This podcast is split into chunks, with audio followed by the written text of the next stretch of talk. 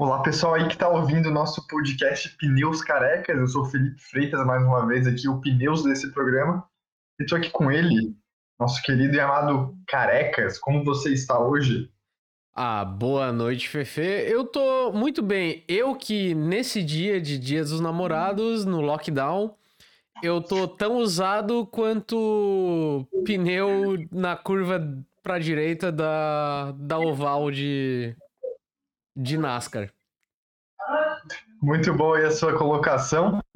Eu, nesse dia dos namorados, estou igual igual o pneu do Verstappen, destruído.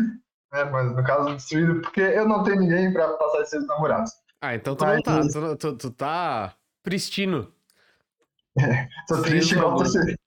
Peraí, tem uma, uma, muito boa agora. Tô triste igual o torcedor da Ferrari. Bem. É... você tá preparado aí pro nosso programa de hoje, essa gravação quase de madrugada? É, eu nasci preparado, né, Fefe? Então, espero aí você fazer as honras aí da chamada do programa. Ah, então, Fefe, depois, depois dessa nossa apresentação, eu preciso perguntar para você. E aí, bora F1? Bora F1! Então, galerinha, hoje no programa de hoje, sem tema de corrida, né? Hoje não é Hail Sick, como diria o cartaz da Ferrari. A gente vai falar aqui primeiramente do caso Verstappen e Pirelli e do que ele declarou ali da questão da, dos abandonos na corrida. O fato do a, novidade é que surgiu de uma de um bato de que Lewis Hamilton está aceitando um salário menor para renovar o seu contrato com a Mercedes, com um adendo. O futuro do Bottas na Fórmula 1 e na Mercedes como um todo. A, a pequena rixa entre a McLaren e o Michael Masi e os códigos em áudios na F1. Bem, como falei, o primeiro assunto vai ser o Verstappen e os pneus Pirelli. Dá um contexto aqui que eu tenho anotado.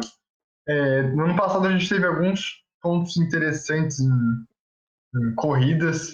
A gente teve o famoso caso do Lewis Hamilton vencendo pneu com vencendo pneu, vencendo a corrida com três pneus do GP da Inglaterra. Qua, quase igualando, quase igualando a Ayrton Senna vencendo o GP de Mônaco só com a marcha ré. Outra coisa, ele quase igualou o John Surtees, né, ter vitórias na Fórmula 1 e na MotoGP se estourasse mais um pneu dele, que tá correndo de dois pneus. E o Bottas também estourou o pneu naquela corrida. O Stroll em Mugello no ano passado também bateu depois de estourar um pneu. E ele bateu de novo. Eu falo que ele deu uma estrolada, mas ele não teve culpa. Ele bateu de novo em Baku recentemente. A gente comentou bastante isso. Todo mundo comentou a a semana inteira sobre isso. E o Verstappen também veio falar isso, dar os seus também sofreu com os pneus e veio dar o seu pitaco, dar um puxão de orelha na Pirelli. É assim, Fefe. O... Particularmente, uh, é um puta azar. Assim, de novo, vamos falar sobre. Não, não é para os pneus falharem antes de 50 voltas. A, a Pirelli, a Pirelli vive falando que tem tecnologia para fazer os pneus durarem a, a corrida inteira e, e só, só mudam de composto por causa da, da regulação e para dar, pra dar graça. Tem que ter o pit stop, né? Fórmula 1 sem pit stop é, uhum. não tem graça, é uma, é, uma, é uma drag race.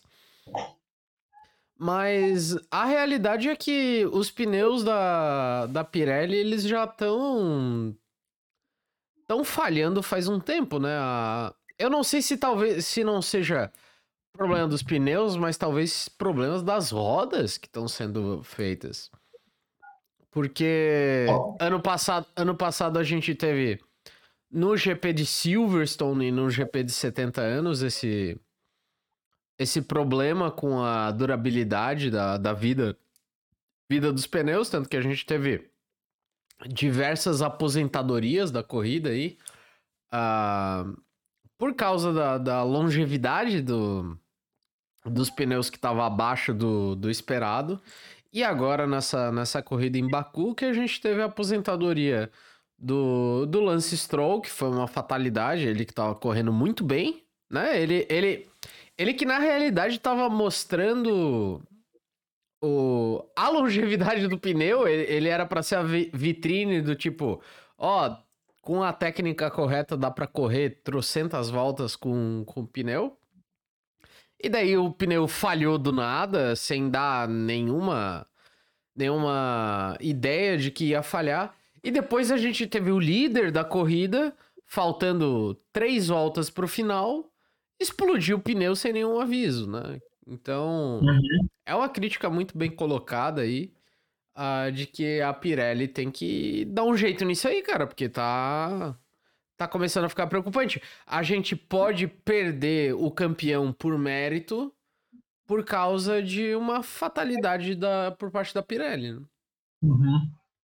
E a, a Pirelli ela já deu um primeiro, não parecer, mas o diretor da Pirelli falou que eles suspeitam que foi detritos na pista. Eu fico bem. É, cara, eu não consigo encontrar uma palavra para definir isso, mas eu fico de veras é, desconfiado com essa declaração, porque a gente não teve nenhum acidente antes da, do, da batida do Stroll. Então, como, ok, o pneu do Verstappen pode ter batido, por, pode ter estourado por causa de algum detrito na pista. Mas o Stroll, por detritos, que detritos? Que detritos? Esses detritos vieram da F2? Cara... Pista depois da. E outra coisa rapidinho antes de você comentar hum. o, sobre a possível falha dos pneus. O, tanto o pneu do Stroll quanto do Verstappen não, não tinha nada de diferente em relação a. Quer dizer, obviamente de coisas diferentes. Mas não, não eram assim pneus tão usados por eles no final de semana, durante a corrida. Eles estavam na média da maioria dos pilotos ali. E até com os pneus menos gastos do que, do que outros companheiros ali da, da Fórmula 1.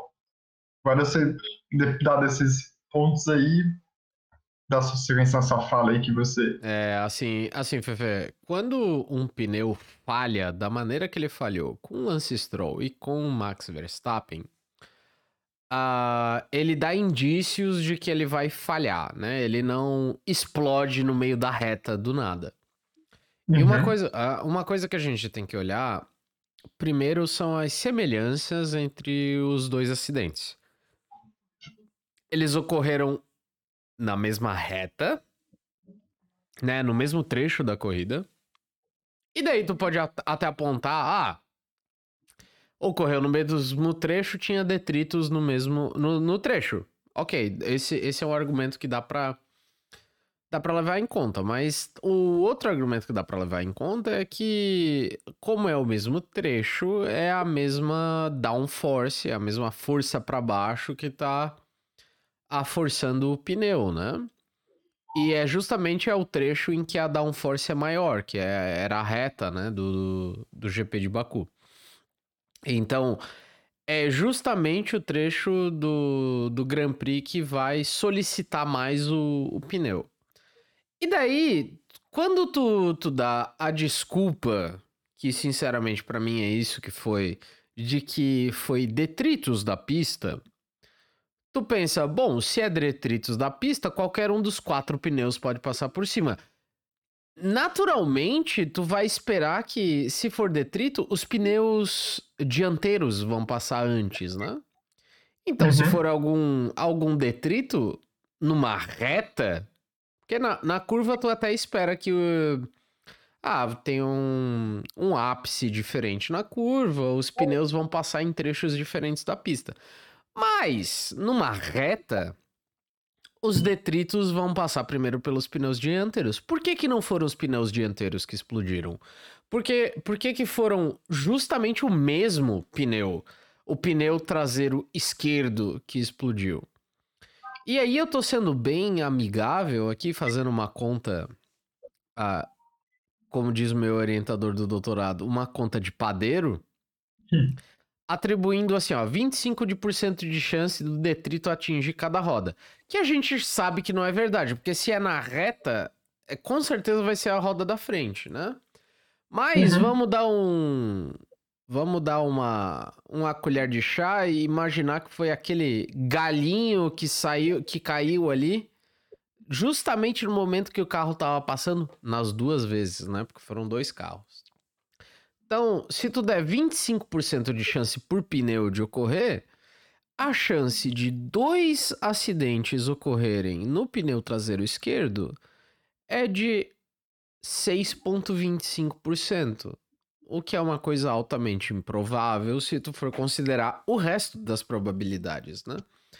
Então, uhum. tudo aponta que seja um problema de pneu esquerdo. E daí tu vai olhar as curvas do, do GP, que foi uma coisa que a gente fez no, no episódio passado. A gente contou o número de curvas que o GP tinha. E as curvas são, na maioria, para a esquerda, que solicitam mais os pneus da direita. Então, tudo aponta para uma falha da Pirelli mesmo. A Pirelli fez cagada no, no, no pneu. E isso que tu falou da questão, tu esses pontos da probabilidade, a gente tem que lembrar que o, que o menino Lewis Hamilton, na, na parada da bandeira vermelha, ele teve ali. É, foi encontrado um, um corte de 7 centímetros na parte interna do pneu traseiro esquerdo. Ou seja, pegando esse ponto que tu falou de detrito na pista, na parte. Você bateria primeiro no pneu da frente. Ou seja, você ainda junta o fator do, desse corte ter, ter sido na parte interna do pneu, naquela que teoricamente está mais próximo do, do corpo do carro, digamos assim. Tô certo uhum. nesse. É, quando é, quando é a parte interna. É, tu, tu começa a pensar, bom, talvez tenha sido defeito do carro, né? E quando tu, tu considera a probabilidade. Três carros diferentes. Três carros diferentes no, no mesmo pneu, daí tu tá falando de uma probabilidade assim, ó, dando um quarto de chance para cada cada pneu, tu tá falando de 1,5%. Então, eu acho que o senhor Mário Isola deve algumas explicações aí para quem tá acompanhando o campeonato. Uma outra explicação que me vem à cabeça é que eu, assim, só dentro, jogando aí na, né, o, no meio, que eu repito, eu discordo que tenha sido isso, é a decisão da, da Pirelli nos, pne, nos pneus, nos pneus para a pista.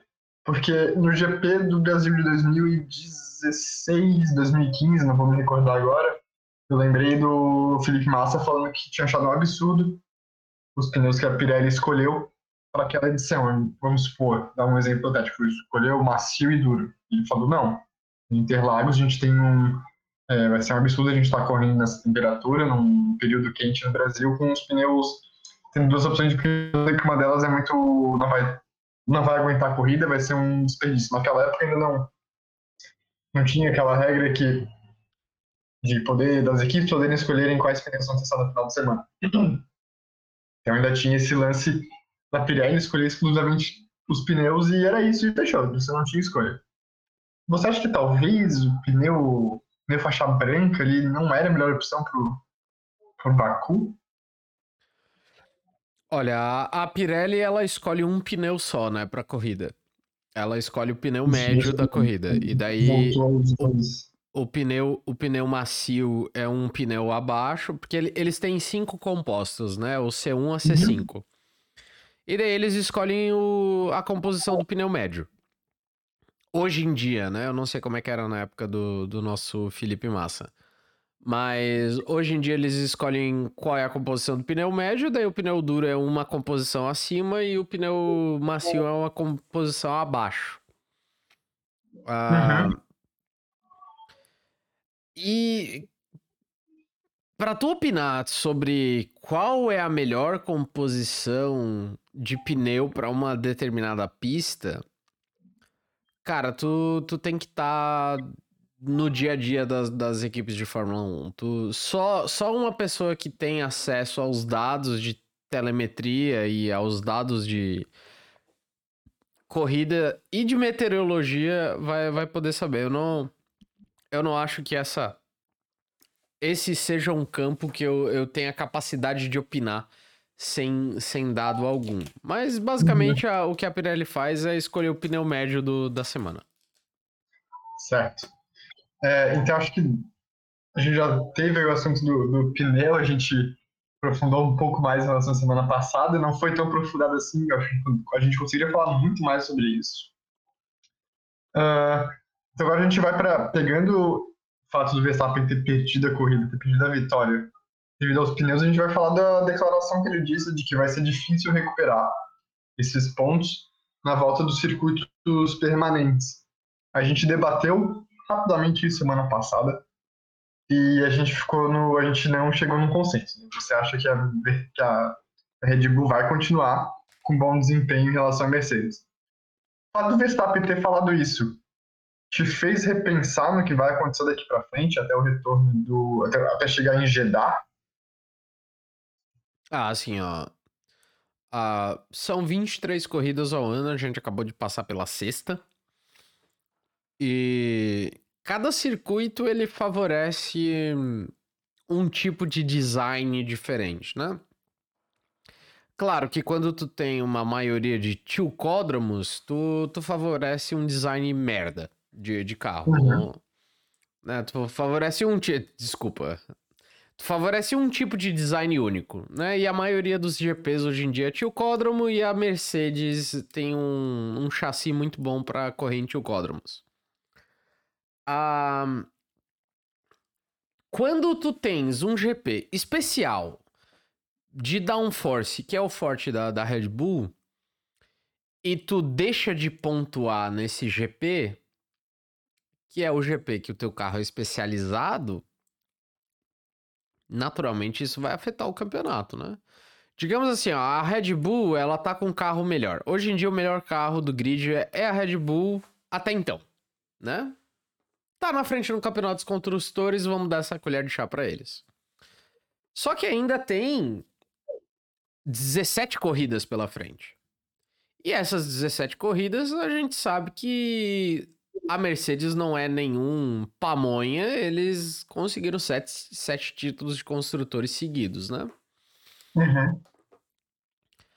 Uh, tu como... Tu é o azarão na corrida, né? Tu como a Red Bull, tu é o azarão na corrida de construtores. Tu quer ter toda a vantagem do mundo nas pistas que tu é melhor. Tu quer fazer o máximo de pontuação. Tu quer fazer primeiro e segundo lugar. Só que daí, quando tu tem um fator externo afetando essa tua pontuação, isso pode vir a prejudicar o campeonato.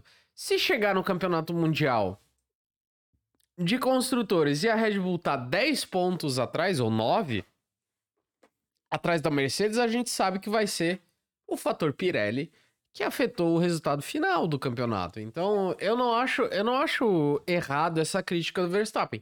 Claro, é chovendo molhado, né? É do tipo assim, ah, eu já tô preparando que talvez dê merda, porque eu particularmente acho que a gente tá uh, prestes a ver um dos melhores campeonatos dos últimos tempos, talvez o melhor campeonato da década.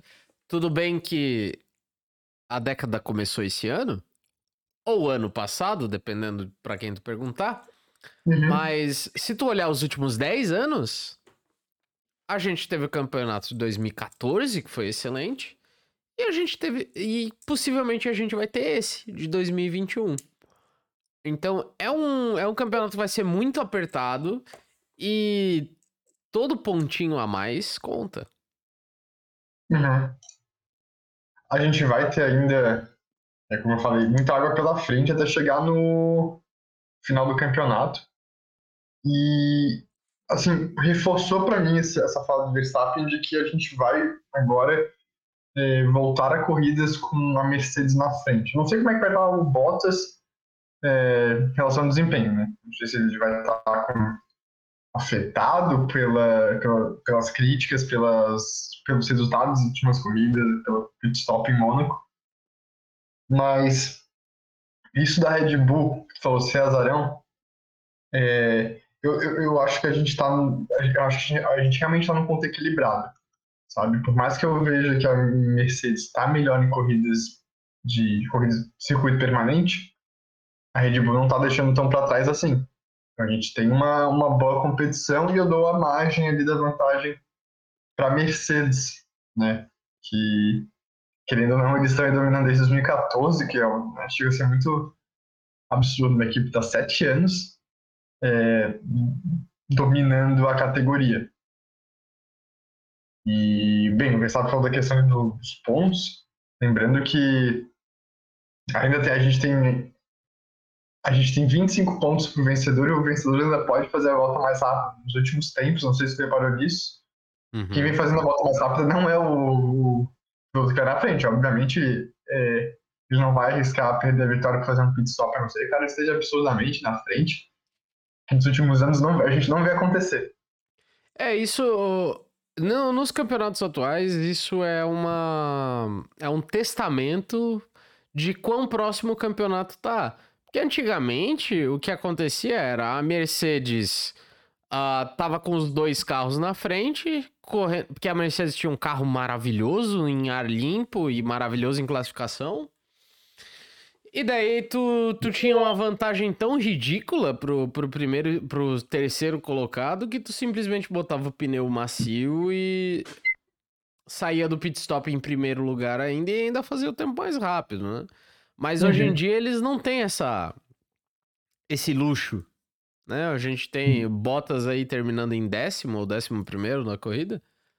Então a gente, a gente não tem mais o, o luxo de ter o melhor carro disparado do grid. Então tu não, não, uhum. tu não chega no final da corrida com 28 segundos de vantagem. E daí, naturalmente, o carro o carro que vai fazer a volta mais rápida é quem tá com menos tanque de combustível a 28 segundos do, do próximo colocado, que daí ele pode simplesmente fazer uma parada nos boxes e ganhar aquele pontinho extra. Que uhum. eu particularmente acho que adiciona um pouco mais de emoção pro campeonato, né? É, eu acho que se a gente levar em conta que um dos melhores campeonatos da Fórmula 1 na... desde o início dos anos 2000 foi aquele trágico. Is that Glock? Eu não gosto nem de lembrar desse, desse dia, desse dia triste, assim, such a lonely day in his, in his mind. É, o, o campeonato que lançou o Lewis Hamilton na, na carreira de Fórmula 1, né, foi vencido por um ponto. Kimi Raikkonen também foi campeão por um ponto, né? Então, essa, essa mecânica de dar um pontinho a mais pela volta mais rápida vale, cara. No final, do, no final das uhum. contas, é, é o que faz, pode fazer a diferença, né? Aquela clássica corrida da Malásia, do Kimi Raikkonen, do Kimi Raikkonen, esse mesmo, tomando sorvetinho, porque choveu que a corrida foi interrompida. Foi uma corrida que não bateu é, 75%, 50% não me recordo agora, das voltas planejadas, então todo mundo ali ganhou metade dos pontos. Ou seja, é, um ponto impacta muito, você ter uma corrida interrompida e ela não retornar. Impacta muito. Ah, não, mas todo mundo perdeu ponto igual. Não, não, não tem essa de todo mundo perdeu ponto igual. A volta mais rápida conta um ponto ainda. Exatamente, vai contar um ponto. Ninguém vai dar meio ponto por uma volta. Mas agora eu entendo, você. É, você tem 25 pontos pro. Tá aí, tá aí uma, uma questão de regulamento, eu não sei. Se, o, se a corrida não, não, tiver, é, não tiver 75% da, concluída e tiver a volta mais rápida, nos 10 primeiros colocados, vale meio ponto a volta mais rápida ou vale um ponto? Tá aí algo que eu não vou conseguir responder agora. Tive que fazer uma pesquisa longa e trazer pro, pro próximo. Mas, assim, na minha opinião, não faria sentido dar metade dos pontos. Afinal, não, é, você ganha um ponto pela corrida completada. Não, então, eu acho. Fazer, tá eu, eu já tô no outro campo. Se a corrida inteira vale metade dos pontos, então a volta mais rápida vale meio ponto também. Corrida inteira não, corrida não. Não inteira, né? É, se, a, se o, o GP vale meio, metade da pontuação, então a volta mais rápida deve valer metade também. É, mas eu, eu, eu mantenho essa minha lógica, ela tá entre os 10 primeiros. e essa volta mais rápida tá valendo um ponto igual. Porém, tem que lembrar que o que eu ia comentar é que a gente tem 25 pontos do primeiro colocado uma corrida não completada, com todas as voltas planejadas, né? Acima de 75. Eu, eu tô falando aqui, não lembro se 5% das voltas. Ou seja, a gente tem a possibilidade do campeão ser decidido por meio ponto, né? O que é ainda mais engraçado do que, sei lá, ter pontos empatados e o cara perder por mais corridas é, vencidas. É, gostaria de acrescentar mais alguma coisa para esse nosso tema? Ah, não, acho que, que tá, tá, tá bom onde a gente parou até então. Agora a gente vai continuar no assunto de campeão, campeão Lewis Hamilton. É, o Lewis Hamilton, ele, segundo rumores, ele está aceitando um contrato da, da Mercedes com um menor salário, mas em compensação ele tem o dobro de, de bônus pelo título da, da temporada. É, esse contrato iria até final de 2022, então seria um contrato pequeno, até de um ano somente. E, pelo que eu li, eles querem decidir isso até o dia 15 de junho. Ou seja, terça, né? Segunda-feira tem aniversário de uma pessoa que eu adoro muito, eu mesmo. E, e junto a isso, a gente tem também o, as possibilidades, é, possibilidades não, mas é, aqueles rumores que vieram se aumentando, a gente falou isso na corrida do Bottas, está saindo da Fórmula 1. E a possibilidade, né, que, possibilidade não, mas a, alguns jornalistas falando que talvez seria melhor que o Bottas se aposentar da Fórmula 1. O que, que você acharia aí da... Primeiro, o que você acha dessa, dessa opção de contrato do, do Hamilton? Só um ano, mas com dobro de chances, né, do, do bom, dobro de bônus por título. Olha, semana passada eu já falei, é o começo do fim da carreira do Lewis Hamilton. Já, já, já teve gente, todo um dos nossos três ouvintes falou: Ah, careca, hater do, do Lewis Hamilton. Mas daí agora, nessa semana a gente já tem o Lewis Hamilton falando assim, ó, não, beleza. Eu faço, eu faço contrato mas assim, ó, eu, eu não recebo tanto quanto eu, recebia antigamente, mas se eu ganhar, eu recebo o dobro. Basicamente, ele tá fazendo uma aposta do tipo assim, ó. Não, ó, eu, eu gosto do carro. E, e se for o melhor carro, eu, eu me garanto contra o Bottas. e, e daí vocês me pagam o que eu sempre ganhei, tá ligado? Eu, eu acho que essa é, ele tá ele tá se ele tá apostando contra ele mesmo. E eu penso ainda de que ele tá renovando por um ano somente, é que ele não tem tanta confiança assim no carro para 2022. Vamos ver por esses olhos? Não, eu vejo eu vejo pelos olhos de que Lewis Hamilton não vai não vai para uma equipe que não tenha Toto Wolff. Ah, hum. porque assim, ó. Uh, a carreira do Lewis, ele, ele é um corredor fantástico. Ele é um cara, assim, ó, que dificilmente comete erros. Ele é tão né? fantástico que deixou a Fórmula 1 chata. É, ele é tão, tão fantástico que a Fórmula 1 ficou um saco. Mas aí que tá. Não foi o Lewis Hamilton que deixou a Fórmula 1 chata. Foi a Mercedes e o Lewis Hamilton que deixaram a Fórmula 1 chata. Mas antes, antes dessa parceria uh, criada nas trevas aí, o hum. Lewis Hamilton ganhou um campeonato e depois ele não ganhou mais. Ele era um cara muito bom, com muita sorte, porque, pelo amor de Deus, o, o Timo Glock não terminar a corrida na última volta foi sorte. Toda a sorte do mundo, isso é indiscutível. Não tem entrada pra trocar o pneu, né? É, e o... a mangueira, a mangueira do, do Felipe Massa explodir num, num outro GP também foi pura sorte. O motor da Ferrari falhar na Hungria, se não me engano. Não, o motor, motor da Ferrari falhar a gente já tá acostumado. Uh, mas depois disso, ele ficou numa baita fome. Assim, ele, ele sempre lutou pelas primeiras posições, mas ele não foi campeão por um bom tempo. Ele ficou com fome, com uma baita fome de campeonatos, né? Uh, até 2015 ou 2014, que ele não. E depois foi um atrás do outro, né? Até, até o dia que o o Nico Rosberg venceu o campeonato na frente dele. Uhum. Mas. Eu acho, eu acho que ele já tá ficando velho demais pro esporte. Uh, ele não é, ele não é Fernando Alonso Júnior que tá começando a Fórmula 1, né? É, ele Mas é que tá, o próprio Kimi Raikkonen, o cara tá correndo hoje, o cara é um campeão da Fórmula 1, o cara que já ganhou Grand Prix por praticamente toda, toda a equipe do grid.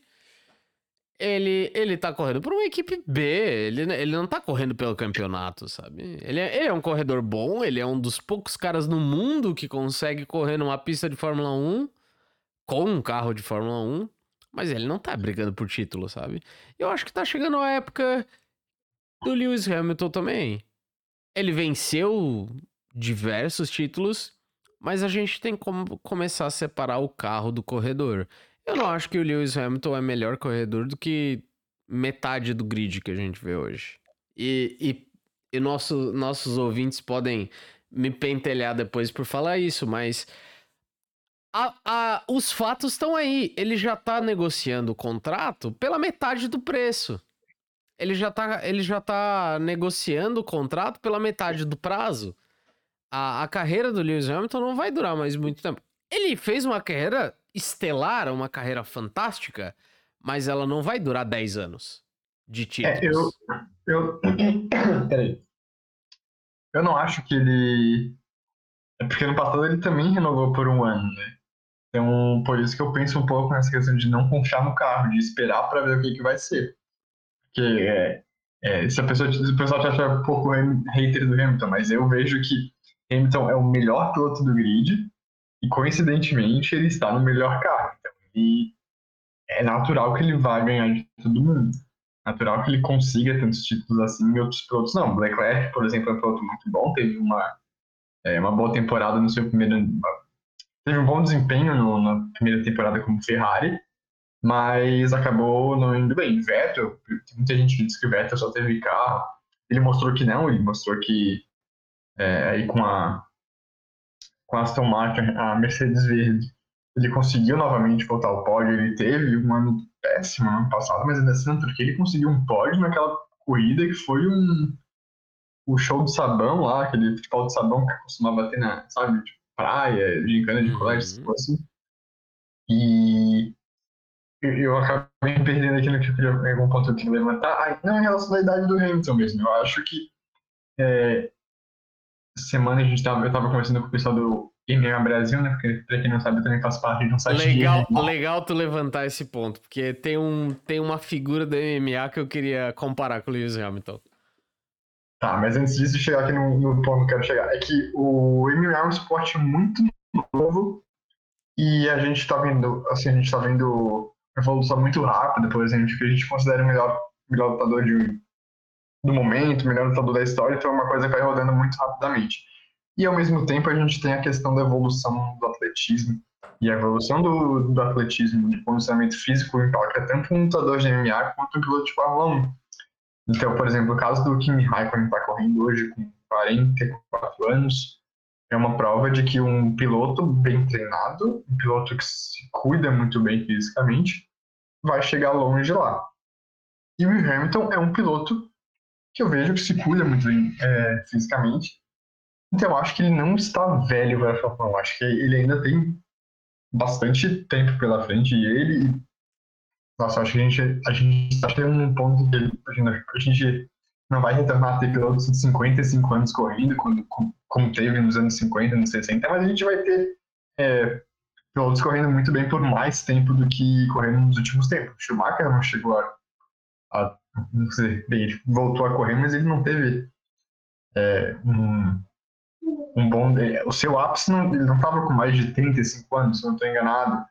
É, deixa eu ver. É, aí, o escocês, eu esqueci, David Coulter, é um piloto que foi bom por muito tempo. Ficou, foi longevo na, na Fórmula 1. Rubens Barrichello também há, foi. Há, há controvérsia sobre David Coulter de ser, ser bom, mas ok. É, eu acho que esse é, a gente já, já vamos pegar uma pauta para um programa futuro sem que não seja semana de corrida, né? David Cooper é bom? Ponto interrogação. Fico questionando. E dadas as minhas, minhas, minhas opiniões sobre, aí, sobre o seu assunto, agora você pode falar a comparação com o Hamilton com o lutador de MMA. Tô curioso. Bom, uh, tu, tu falou sobre evolução do esporte e evolução da, da física. O Hamilton, ele já tá velho. Ele, ele já é um cara de uma geração muito antiga da Fórmula 1. E ele não começou tão cedo assim na carreira. Ele começou novo, sim, mas ele não começou tão cedo quanto a galera que tá começando agora. Né? E o Hamilton eu vejo como uma comparação com o Randy Couture, que foi campeão dos pesos pesados do, do UFC em 2010, quando ele tinha. Não, mas nada foi 2010. mais. Oi? 2010 não, 2010 já era o. Não, ele. É, é, 2010 ele, 2010 foi ele 2000. competiu, ele competiu. Mas ele foi, ele foi Não, cara. campeão. Ele foi campeão com 2010. 44 anos, se eu não me engano, do, do UFC. Ixi. Ah, ele foi o campeão mais velho, mas. Porra, campeãozão. 44 anos, shape massa. O cara batia um bolão. Mas não durou muito tempo. É, é esse o tá isso? ponto. É esse o ponto que eu quero chegar. O cara com seus 40 e tantos anos, ele consegue ter performances de alto nível. Mas não vai durar muito tempo. Ô Gui, É. mas aqui. Posso falar? Ah. É que o Couture também era de uma época que não existia usada, né, no UFC. Então acho que naquela época tu podia tomar a urina do. fazer, fazer urinoterapia com a urina do vídeo Couture e aquilo tu não passava no antidoping, tá ligado? De Ah, Tanto de. Tá, mas é, mas é aí aí tu tá, aí tu tá trazendo, tu tá trazendo um tópico que, que não convém muito pro meu argumento. Ah, especulação, você tá trazendo especulação aqui pro assunto. É, Mas o fato é, o cara com 40. e- tá, pô, beleza, não, o, o, teu, o teu tópico me ajuda. O cara com 44 anos, ele só conseguiu ser campeão do UFC se talvez ele tivesse usado de doping.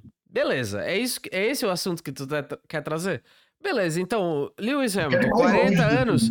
40 anos só vai aguentar pros 44 se ele fizer algum tipo de doping pra ter reflexos mais rápidos. Mas é que daí o Beleza, é esse- Esse é o argumento, esse é o argumento que tu quer que eu traga, eu trago, eu trago esse. Já tá no Não, fim, que- já deu, chega, não aguento mais Lewis Hamilton ganhando. Mas, mas, Pode falar. mas o, o ponto é esse.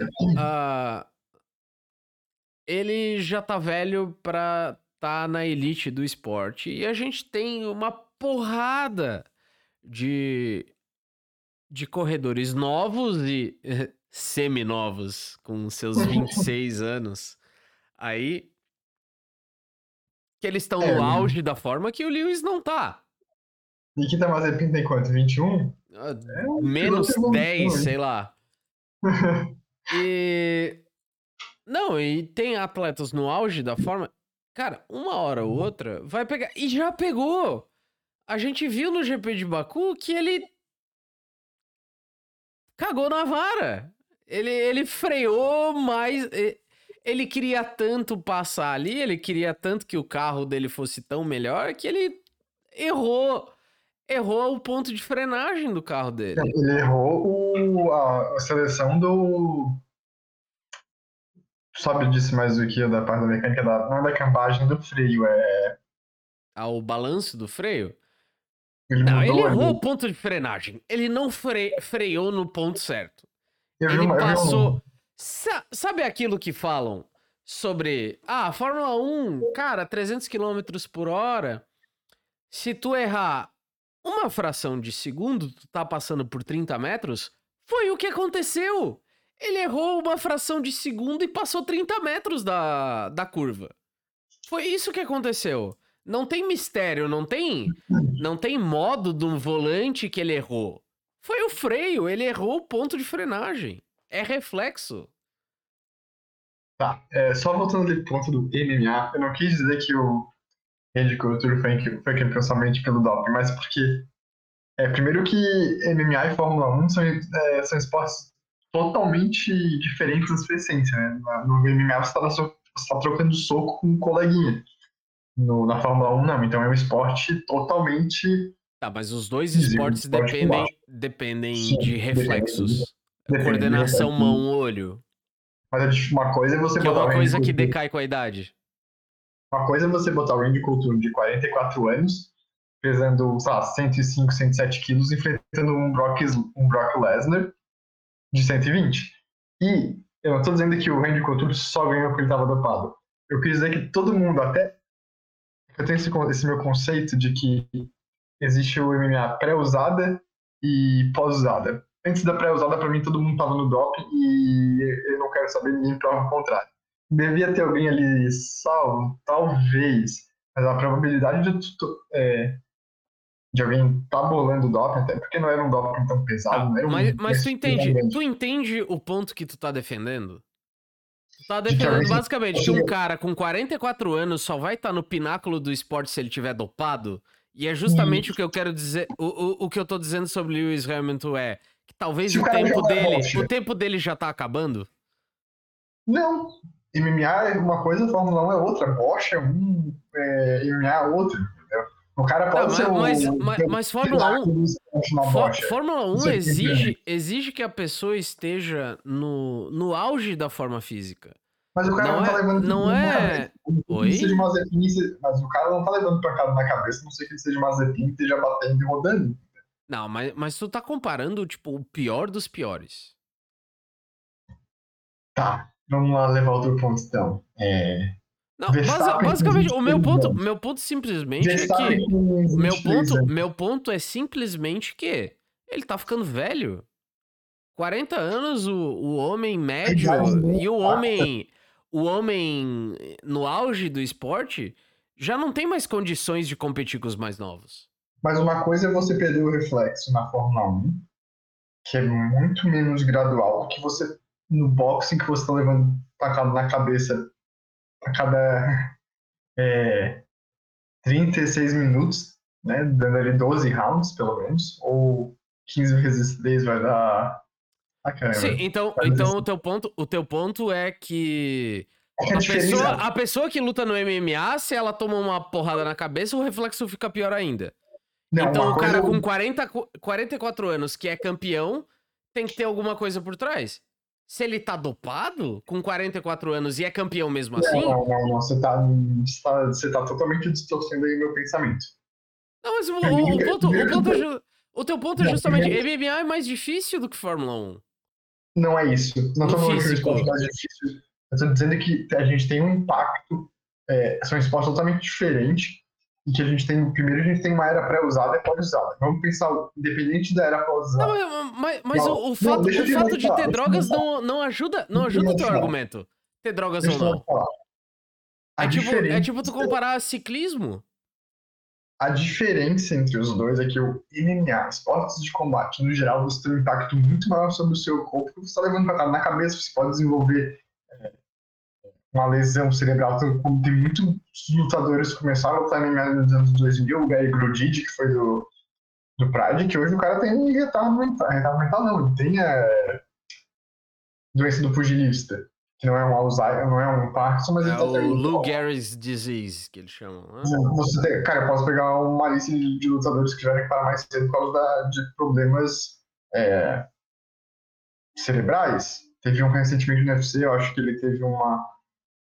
Tá uma matéria, não lembro qual foi o site, de que até o UFC deu por um tempo. Tá, tá, pera, pera, pera. pera. Tu, tu, tá falando, tu tá falando que lutadores de MMA sofrem uh, porradas e, e etc.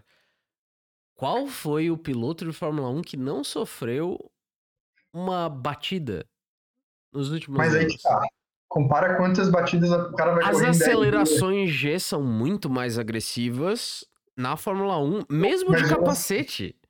Uma freada diferente de tu bater. Olha só. Eu não tô falando só. de freada, eu tô, tô falando de batida. Exatamente. Pega uma batida. Tá, perfeito. Pega uma batida, vamos supor uma batida forte, o cara vai. O Lewis. O, não, ah. o Felipe Massa. O Felipe Massa teve uma única pancada fortíssima na cabeça.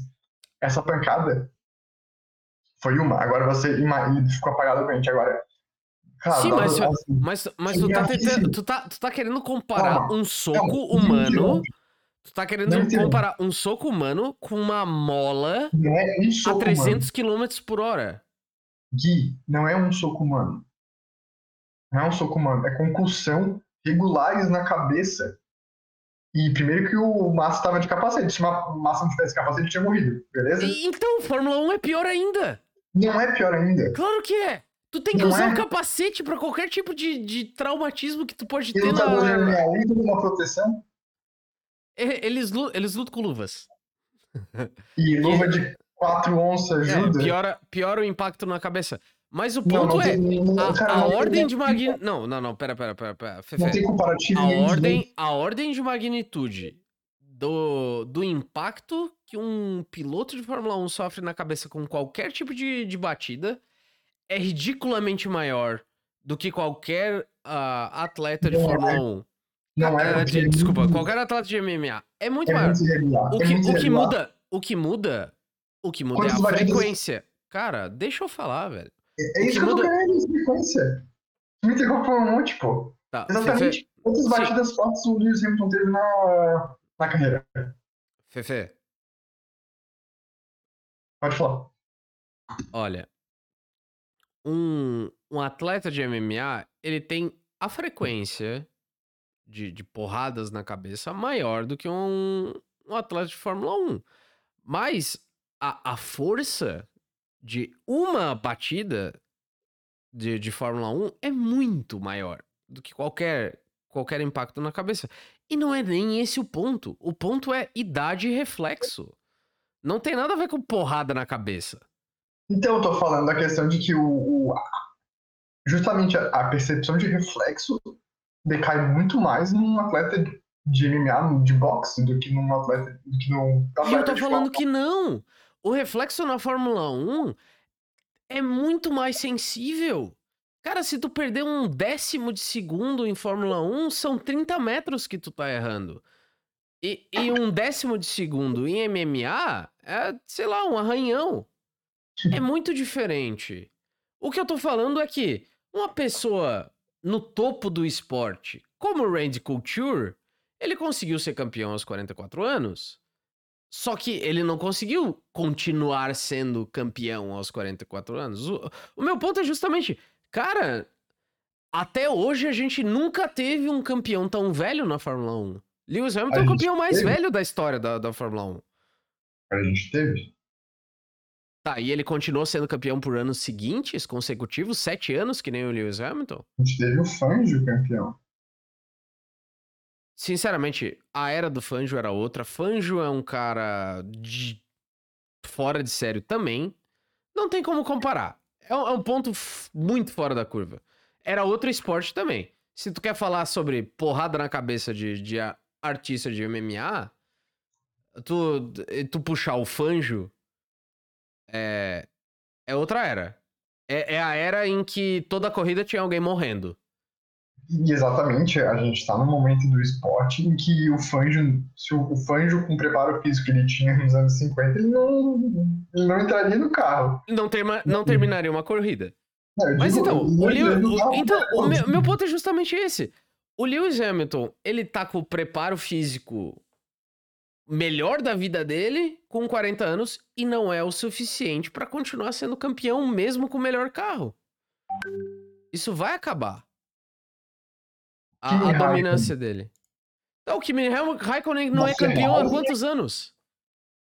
Tudo bem, mas ele, é, ele consegue, ele consegue fazer as curvinhas ali em 350 km por hora, mas ele não consegue vencer. Correção, Hamilton, o, o Raikkonen tem 41. Não, é, tá fugindo com a idade do, do Randy Couture. Mas ele foi, ele foi vencedor de uma corrida em 2019 ou não, 2018. O Raikkonen venceu o GP dos Estados Unidos, o último ano dele na. Isso foi 2018. Ele venceu ali com. E justa. 38. E o, e o meu ponto. Ele, ele tem um baita desempenho hoje. E o, meu conto, e o meu ponto é corroborado justamente por esses boatos de que o salário dele vai ser menor e de que o prazo do, do contrato dele está sendo de ano em ano. Ninguém mais acredita de que ele vai dominar por três anos. Ah, ninguém tá dando extensão de contrato que tá dando para Verstappen, que tá dando para Leclerc, que tá dando até pro Daniel Ricardo. Que ele tá fechando contratos de três anos, sabe-se lá como, com a, com, a, com a performance que ele tá tendo. Então, não é, não é uma coisa de outro mundo tu pensar que um cara com 40 anos não tá no topo do esporte. Se ele quiser ter 40, 50 anos e ser campeão, ele tem que partir para tiro ao alvo. Inclusive é um esporte que as pessoas podem ficar bem velhas praticando, porque quando tiver olho, né? Tá... É, era, era, era, essa, era, era essa observação. Ah, todos, todos os esportes é muito difícil. Tu não é Torben Grael pra ser campeão olímpico com, sei lá, 50 anos. Sabe? Não, não é velejar. Fórmula 1, Fórmula 1 é um pouquinho mais rápido do que isso. Exige um preparo físico que uma pessoa de 40 anos não tem. E tu mesmo falou, Randy Couture era de uma, foi campeão com 40 e tantos anos, numa época em que o, o controle de drogas não era lá essas coisas. E nem a categoria que ele tava também era lá essas coisas. Mas a gente é. vai gravar um podcast de MMA. não, mas então, o ponto, o ponto é justamente esse. A Fórmula 1 já tá se tocando que o Lewis não vai durar tanto tempo assim. Ele pode durar um, dois anos, mas três já começa a ser uma aposta. O... Bem, a gente foi longe nesse assunto.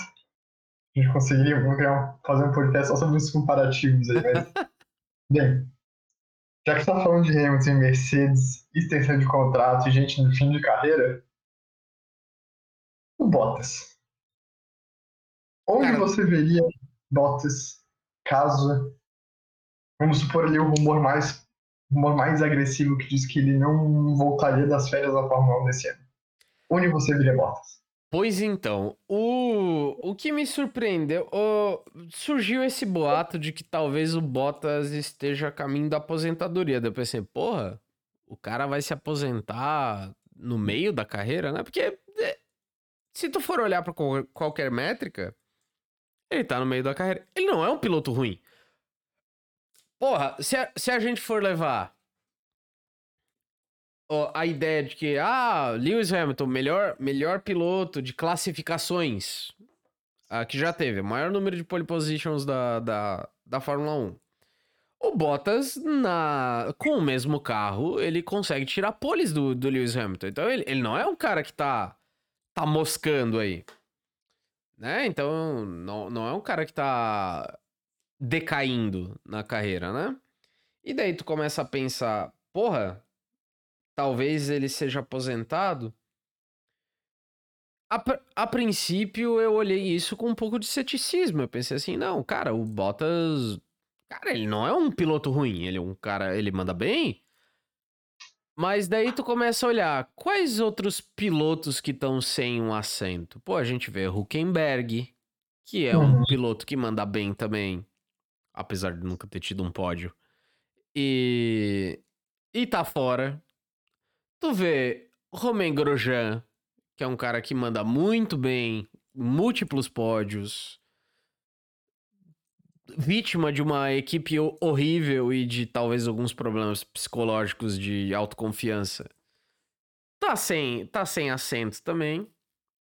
E eu começo a acreditar nessa hipótese de que talvez Valtteri Bottas seja os dois terços de finlandeses que não ganham títulos mundiais de, de Fórmula 1. Muito boa essa colocação do, dos, dos dois terços de pilotos finlandeses. É, um abraço aí também pro Mika Heineken e Kimi Raikkonen. Nick Lauda? Nick Lauda era austríaco, seu doido. Sério? Qual, qual era sim, o terceiro? São três campeões finlandeses, né? O pai do Nico Rosberg, cujo nome é. Ah, é o Kiki, o Kiki Rosberg, desculpa. Isso. Esses aí. Eu sempre confundo. É. Kiki, Nick, é, é fácil confundir. É que assim. Putz, agora. É porque tem um rolê do Keck com a Suécia. Se não me engano, ele tem dupla cidadania Suécia Ah, o Nico, assim. o, Nico, o Nico, ele tem dupla cidadania alemã e finlandesa. Então ele é tipo meio finlandês. É.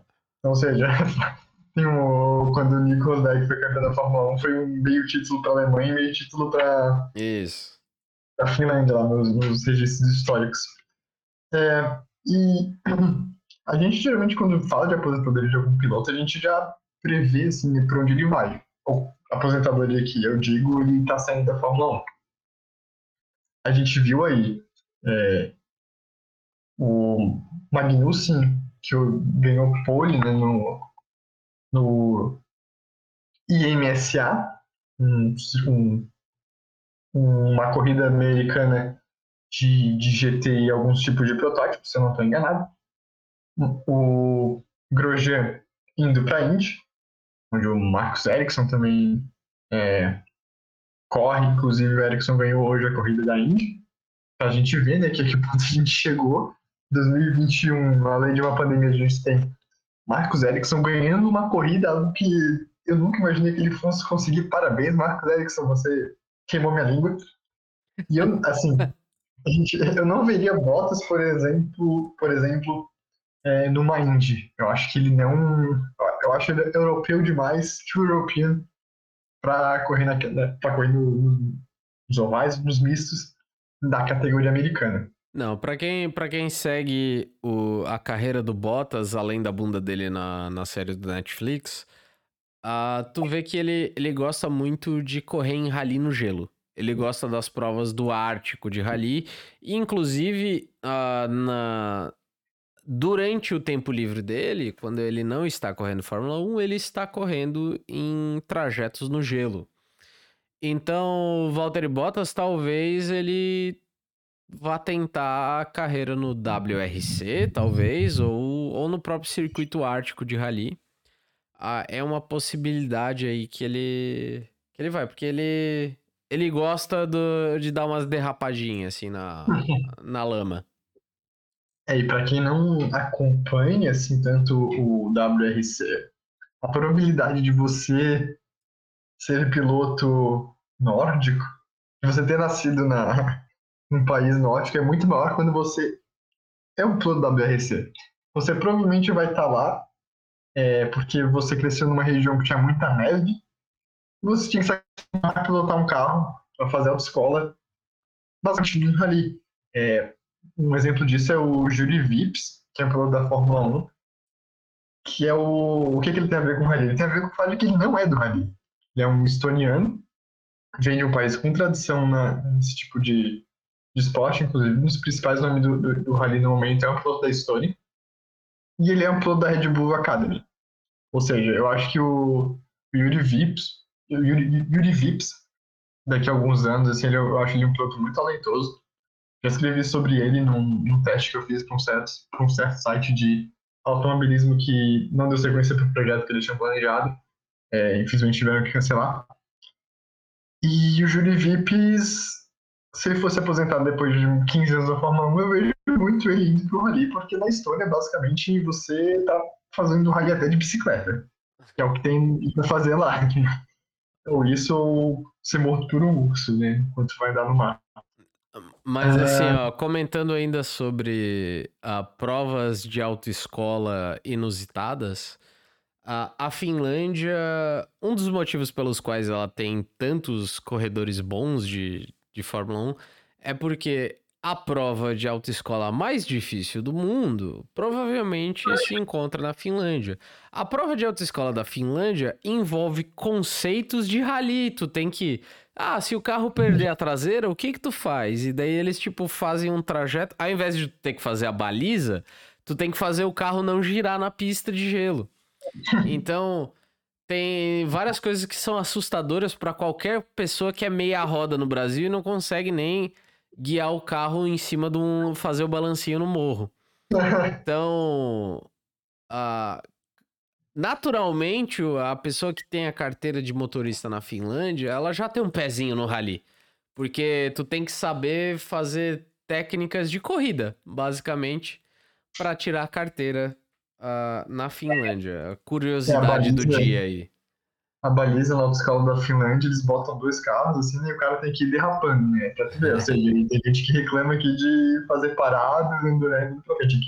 Já que tu falou de gente meia roda, é, imagina aquelas pessoas que não sabem andar com o carro durante a chuva e deixam o carro aquaplanar, como é que elas saíram na Finlândia? Acho que elas não durariam 10 minutos no, no inverno finlandês. Ah, não, tu... A, a, a gelo, geloplanagem lá faz parte da prova. Sim, imaginei que isso, imaginei que isso acontecesse. Aqui em Floripa, né, pra quem tá ouvindo aí, a gente é de Floripa, que chove bastante, então a gente tem que acostumar a tem que aprender a aquaplanar e a aquaplanar não deve chegar no, na dificuldade que é dirigir no gelo. Vamos nos sequência nos nossos assuntos. É, Bem, agora a gente vai para treta da semana, treta pós-corrida e durante a corrida, que foi a McLaren brigando ali com Michael Masi, diretor de provas da Fórmula 1. É, primeiramente, o primeiro caso foi o do Lando Norris, que tomou uma punição de três corridas. A gente falou isso na, na classificação. Por três corridas ou três posições? Três posições, desculpa. Por não entrar no pit durante a bandeira vermelha. Que foi uma coisa parecida que aconteceu com o Latifi durante a prova. E a McLaren rebateu a, a rebateu não, né, mas a McLaren entrou com uma reclamação pelo fato do Tsunoda não ter é, diminuído a velocidade durante a bandeira amarela na, na corrida. É, é, Uma, uma coisa que eu achei interessante da, da corrida é que eu acho que pela primeira vez a gente viu sendo divulgado o áudio que aconteceu entre o pitch wall e a direção de prova. Que uhum. primeiro a gente viu o áudio do Christian Horner, o, o chefe de equipe da Red Bull, falando com Michael Masi, o diretor de prova. E assim que estourou o pneu do Verstappen, ele falou: Michael, manda uma bandeira vermelha aí que pede pra galera trocar os pneus, porque eu não quero ver isso acontecendo com mais gente. Que eu achei uhum. uma atitude bem nobre, assim, da parte do, do Christian Horner, justamente que ele foi o maior prejudicado, né? Uh, ele, uhum. podia, ele podia ter clamado para encerrar a prova, porque era possível encerrar a prova. Uh, e daí ia, ia acontecer a classificação da volta antes do safety car entrar, e daí ia ser Verstappen, Hamilton, uh, Pérez. Aliás, Verstappen, Pérez, Hamilton, né? Uhum. Que o Hamilton não passou o Pérez em nenhum momento. Mas ele, ele tomou atitude nobre e pediu para dar bandeira vermelha para os carros trocarem os pneus. E esse foi o primeiro momento que a gente viu, eu acho, na, na transmissão oficial, uh, uma comunicação entre a pitwall e a direção de prova. Aí depois que eles botaram isso, deu um tempinho assim e apareceu a comunicação do Andrea Seidel, que é o chefe de, de equipe da, McLaren, com também o Michael Masi, o, o chefe, o, o líder do, dos, dos bandeirinha. É, o diretor de prova, o, o chefe dos bandeirinha. O árbitro. É, ah, falando assim, ó, pô, o Yuki atravessou bandeira dupla amarela, ele acelerou ali. E aí eu vi meio que uma, eu senti pelo menos um meio que um corpo mole do Michael Masi que ele falou assim: Ah, mas se eu tiver que punir isso aí, eu vou ter que punir todo o grid, porque todo o grid acelerou também. O que, que você achou disso aí, Fefe? Eu quero trazer um ponto bem trágico que foi a morte do, do Julius Bianchi, porque culparam ele né, por não ter diminuído a velocidade bastante. E a gente vemos depois o Michael Masi falando, ah, porque se for punir todo mundo é, que, que, faz isso durante a bandeira amarela, eu vou ter que punir o grid inteiro. Então faz, porque a gente tem uma caralho de uma regra, de um regulamento, ele tá ali para ser cumprido, e a bandeira amarela é muito mais para segurança dos pilotos do que para tirar a vantagem das pessoas. Então, acho que ele está falando isso é um sinal de que a gente tem pilotos sendo. É, todos os pilotos do grid estão sendo imprudentes e, e essa imprudência não está sendo punida, simplesmente é isso, simplesmente é, são os próprios pilotos se botando em risco. É, imagina se, se algum piloto não diminuísse bastante a velocidade durante a batida do Stroll. O Stroll estava muito próximo de uma saída de curva, tinha um risco gigantesco dele de alguém bater nele, igual aconteceu com o. Ai, me esqueci o nome, o Hubert. Antônio, o Antônio Hubert. Antônio da... Hubert. Hubert da Fórmula 2, que ele. É, o que aconteceu ali foi que ele teve duas batidas que ser de segundos. E obviamente não deu tempo da bandeira vermelha. Ali, ok. É, ele, ele tava lutando pela posição, daí o carro bateu na parede, daí ele virou de lado e sofreu uma Isso. colisão em T. Isso. Ou seja, teve a primeira batida que já deformou o carro todo, tirou todas as estruturas de segurança. E, mas ali a gente entende a que não colisão inteira não tem, não tem. É caixão, não, não tem. É, e ainda mais depois de uma dele ter, ter tido batido. Hoje em, dia, hoje em dia, o único tipo de colisão letal, assim, na Fórmula 1 é uma colisão em T. Que não tem como tu proteger o, o corpo do piloto nesse tipo de colisão.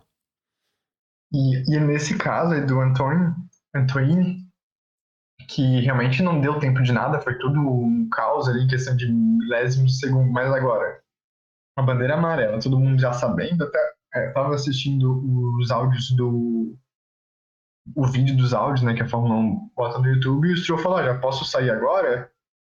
Ou seja, a gente, a gente tem que lembrar que apesar do piloto bater o carro, não quer dizer que ele vai estar ali totalmente seguro. Ele, o seguro mesmo é ele sair do carro e ir pra área, pular ali o murinho e pronto. Aí sim ele tá seguro. É, porque, é, porque mesmo assim, ó, mesmo sob bandeiras amarelas ou bandeira, bandeira vermelha, ainda tem um carro. Assim, ó, beleza, o carro, o carro, o carro, o carro, o carro desacelerou. Ele, ele não tá mais a 350 por hora, ele tá a 200. Ainda assim é um carro a 200 por hora, brother. Exatamente. E a gente, a gente tem o conceito de uma bandeira amarela e dupla bandeira amarela. Ou seja, é, e fi- aquele não acaba ficando subjetivo pro pilotar. Eu tenho que abaixar mais do que o normal. Beleza, eu vou baixar pra 190, pra 180. Cara, ainda vai ser um cara batendo a 180 num, num bicho que tá parado no meio da pista. É um Mas risco eu- total. Eu não vou tirar toda a razão do Yuki Tsunoda, porque hoje em dia todo o procedimento de bandeira, ele, ela aparece não só no, nas guias ah, visuais ao Uhum. redor da pista, ela aparece direto no volante do, Sim. do corredor. E no volante, ah, quando tu tem uma bandeira amarela, tu tá procurando um delta. O que, que é um delta? É uma diferença de tempo. E daí o delta, basicamente é assim, ó. Ó, tem bandeira amarela, tu tem que estar 25 segundos a menos. a- aliás, a mais nesse setor. É isso que significa. Se tu fez dentro do setor 25 segundos a mais, se tu fez no começo 25 segundos, tu mete o pé no final.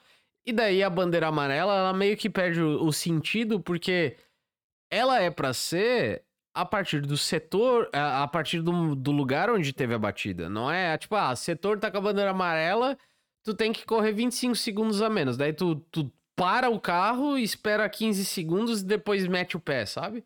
Uhum. Porque teoricamente isso é possível dentro das regras. Só que talvez seja uma coisa que tenha que ser revisto no em como é ah, autuado dentro do, do próprio carro. Porque daí a gente vai ter uma situação nessa que tu- eles falam assim, ó, porra, o cara acelerou no meio de bandeira amarela. Aí o Michael Masi pensou assim, ah, tá, mas o cara tá seguindo só o delta que o volante dele pede. Só que seguir o Uhum. delta não é seguro às vezes. Sim. Eu falei da questão de ser muito subjetiva, a questão de baixar a velocidade. É, Só que a gente tem que lembrar também, né, que o é subjetivo a questão do o quão perigoso é, né? Não existe, a gente não vai ter certeza, tipo, ah, é, é muito perigoso o caso do Julius Bianchi de novo. Pô, tinha muito espaço para frear, tinha, tinha de fato, é, assim, É, obviamente é um E absurdo o caso caralho. do Jules Então, Bianchi foi uma máximo- colisão em baixa velocidade ainda por cima. É, e ainda teve o problema do carro da, da Marúcia não ter o. A, está com um sistema de desligar, de, de corte do motor, né? Se não me engano, era isso. É, Não tá funcional, falhou. Mas ainda assim, na teoria, você tinha muito espaço para se proteger daquela batida, o que não aconteceu. Até porque, né, tem que lembrar que tava, É, a a colisão do Jules Bianchi também levou ao desenvolvimento do halo. E por Uhum. causa do halo, a gente tem um corredor como o Romain Grosjean hoje vivo. Sabe? Ah, Sim. Quantas colisões foram fatais foram ah, previ- prevenidas por causa do halo, né? Sim, teve em Spa que a gente teve uma batida com o Charles Leclerc e acho que foi Sérgio Pérez, não me recordo, que o pneu bateu no, no ralo antes de no halo, né, antes de não atingir o piloto, no caso. É, acabei me perdendo aqui no que eu puxar do assunto, mas é, acho que ainda queria falar da questão do, do Jules Bank. O, o, que você viu foi que a Fórmula 1 nunca mais botou um guindaste no meio da pista sob bandeira amarela, entre o safety car ou entre o safety car virtual. E assim, é, hoje a gente tem, por sorte, esse conceito do safety car virtual que vai funcionar por um setor. Ah, lembrei de outro ponto que eu queria falar. A questão daquilo que tu falou do delta, do tempo, a gente tem que lembrar que a bandeira amarela, né, para quem está ouvindo aí, a bandeira amarela ela vale teoricamente para o setor, né? É, é. Isso acaba sendo um pouco subjetivo. Ah, beleza, o cara bateu na, na primeira curva do setor, eu vou tacar o pé nos outros e foda-se, porque não tem mais nada. Já havia batida, mas não sabe se ali para frente também vai ter um outro carro é, atingido, né? Então eu acho que. Eu, eu, assim, eu sou um cara que sou muito a favor da questão de segurança, tipo, a gente tem que priorizar ainda são pessoas humanas, e eu não lembro qual foi, qual foi o GP da Alemanha que isso aconteceu, mas eu acho que foi o Huckenberg. Ele bateu logo na reta principal. Assim, e ficou de cabeça para baixo? Não, igual uma vaca, né? Como ele é. diz, uh, Não, foi, ele bateu e entrou o safety car. Eu lembro que na época muita gente disse que ah, algumas pessoas, é, muitíssimo fãs do Lewis Hamilton falavam que foi para favorecer o Nico Rosberg. Sendo que não, você está botando um safety car na pista, não um safety car, um guindaste na pista, você não vai. É... Ah, tu precisa de um safety car. Não, não Exatamente, não, você não vai. E já era depois da morte do Julius Bianco, ou seja. Sim. Ah, eu lembrei um ponto que eu queria puxar disso, é que muita gente falou que, ah, mas está interferindo na corrida. Mas, amigo, mas ou você interfere na corrida e salva pessoas, ou você deixa, deixa o guindaste na reta principal ah, próxima. Foda-se foda a corrida, a gente só não quer que ninguém morra.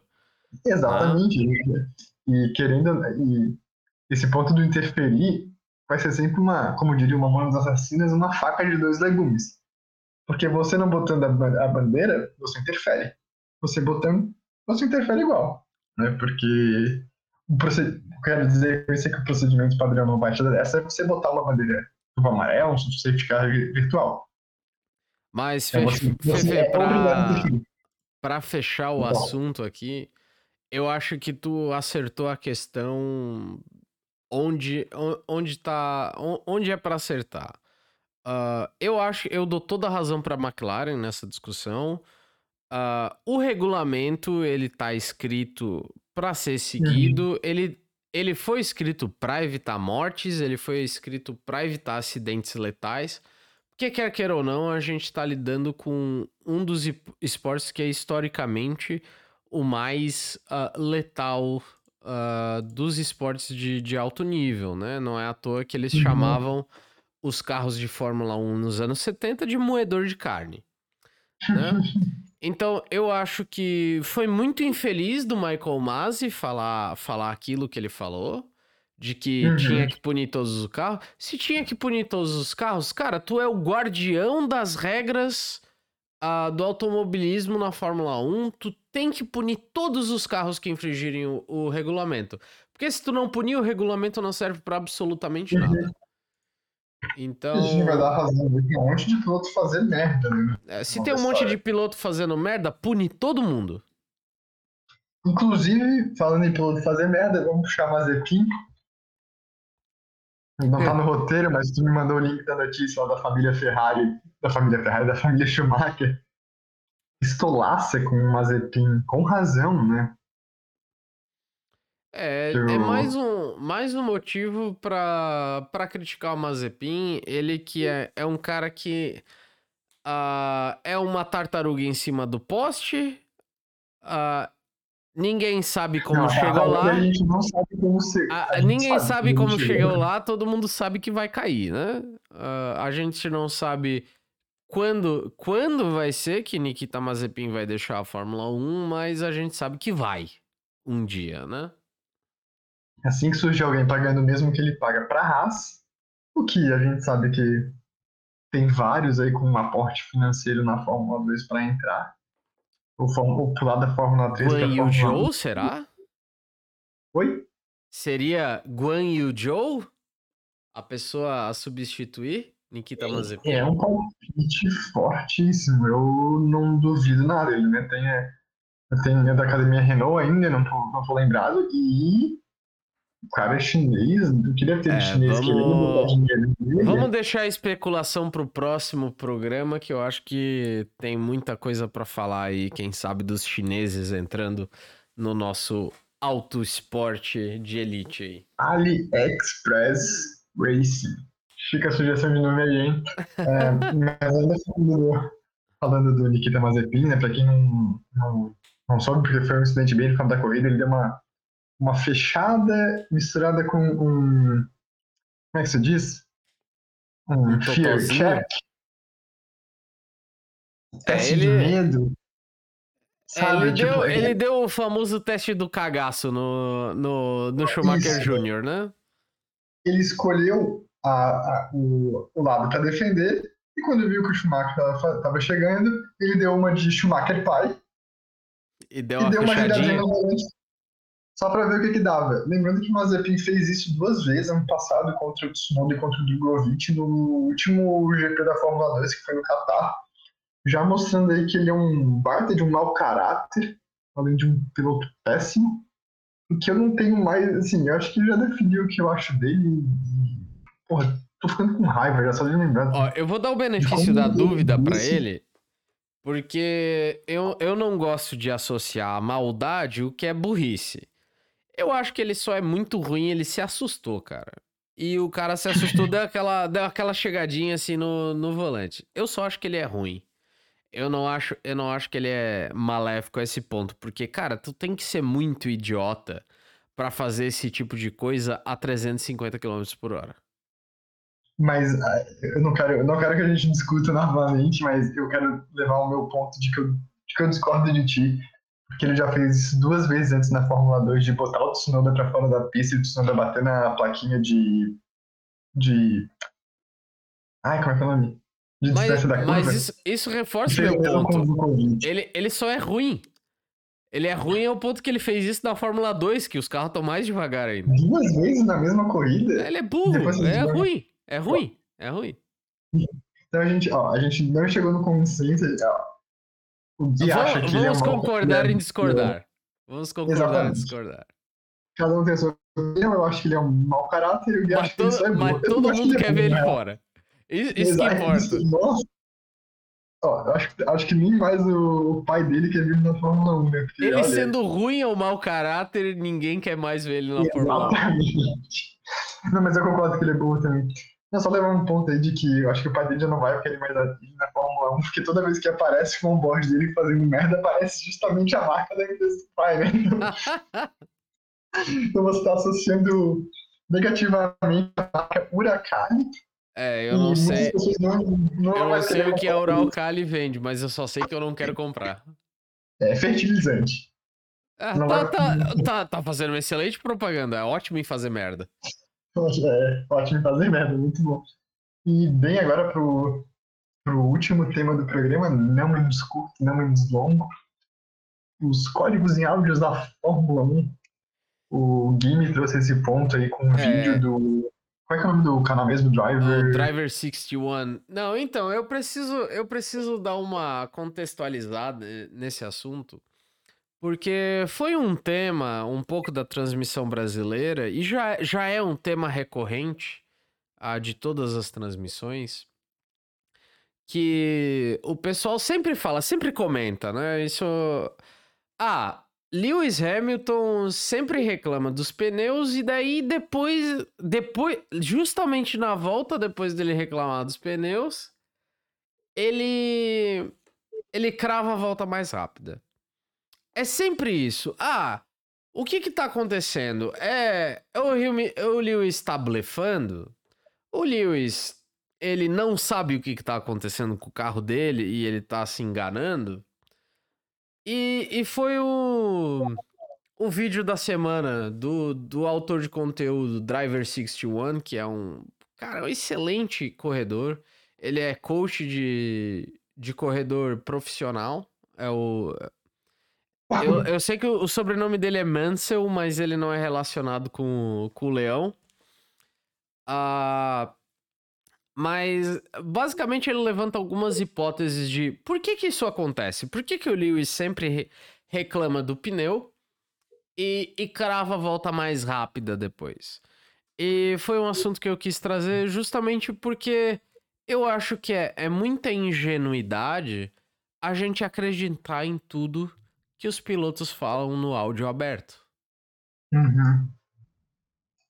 É, eu sou do, do time que defende que é, você pode facilmente blefar no, no áudio. É, não, tô, não tô achando que o Hamilton blefe ali nos áudios, né? concordo com esse ponto do, do código, é, uma, é algo muito plausível. Mas quando você fala no áudio na Fórmula 1, tá todo mundo ouvindo. Não só o pessoal ali de casa, mas os, o, os membros da, das outras equipes também ali de olho no que a transmissão vai passar. E eles repassam isso pro chefe de equipe. Então, por exemplo, é, ok, em primeiro momento as, as pessoas, as equipes poderiam cair no papinho do Hamilton de que, ah, meus pneus estão morrendo, Bono. Já pensava, opa, acelera aí que o Hamilton está com o pneu ruim, você consegue passar. E a Fórmula 1 ultimamente não está deixando muito fácil a vida de quem vem atrás com todo o absurdo. Então isso você vai dar desgaste nos seus próprios pneus e talvez você acabe consolidando a vitória depois da frente, ao tentar puxar achando que ele está com o pneu ruim. E a gente tem vários exemplos né, de, de, de códigos ditos né, na Fórmula 1 é, então, antes eu, eu só queria dar uma tirada de chapéu aqui, que vai, vai talvez se tornar uma, uma tradição aqui no nosso podcast.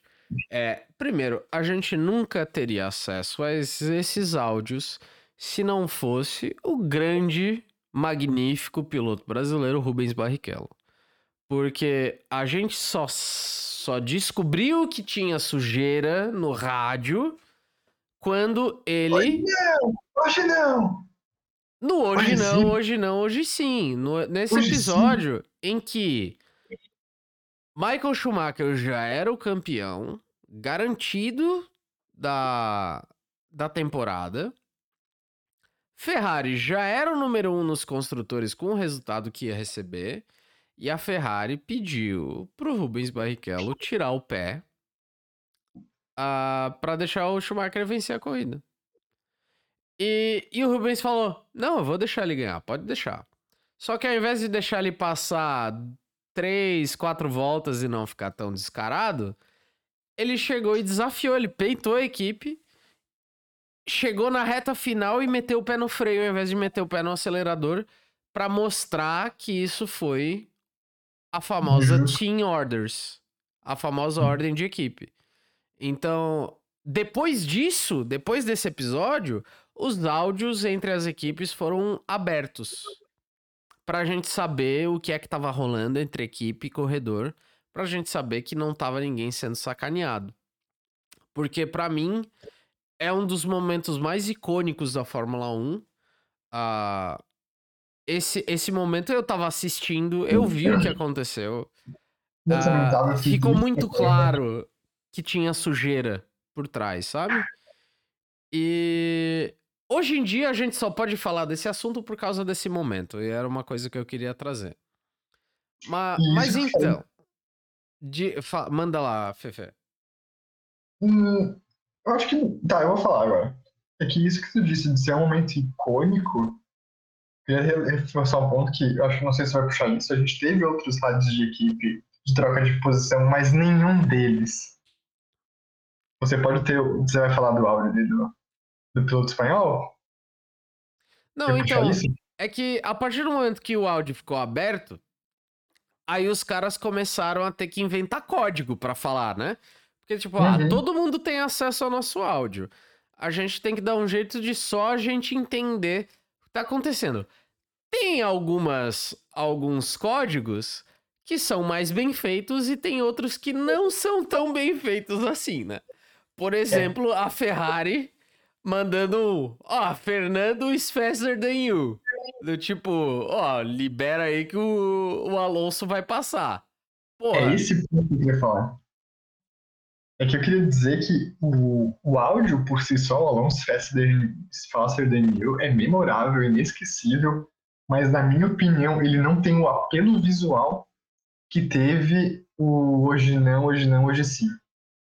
Porque foi muito, né? Acho que foi. É, como eu posso dizer? ok, foi claramente perceptível, teve a troca de posição, mas não foi uma troca de posição. Na última curva, chegando na reta final para vencer a corrida, e que você solta.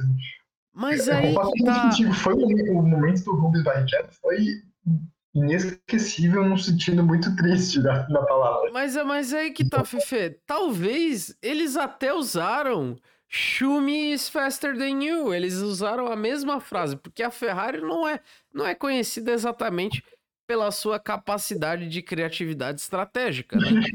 Então, como a gente não tem acesso aos áudios, a gente não sabe o que, que eles falaram pro Rubinho. A gente só sabe isso de entrevistas uh, do próprio Rubens, de que a escolha de deixar o Schumacher passar na última volta, na última reta, foi dele.